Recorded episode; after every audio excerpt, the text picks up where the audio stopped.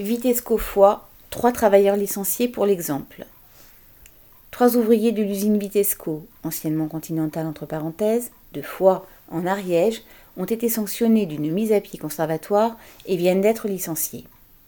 Deux d'entre eux sont d'anciens élus du personnel, et c'est à la hussarde que la direction leur a signifié leur mise à pied.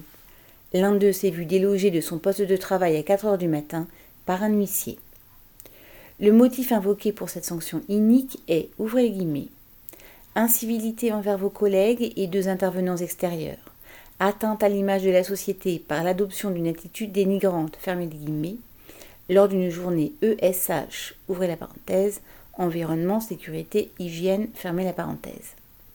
Le crime serait prétendument d'avoir, ouvrez les guillemets, accaparé le temps de parole d'un ton vindicatif et contestataire, fermez les guillemets, et d'avoir osé qualifier l'entreprise Veolia, organisatrice de la journée, de capitaliste entre guillemets.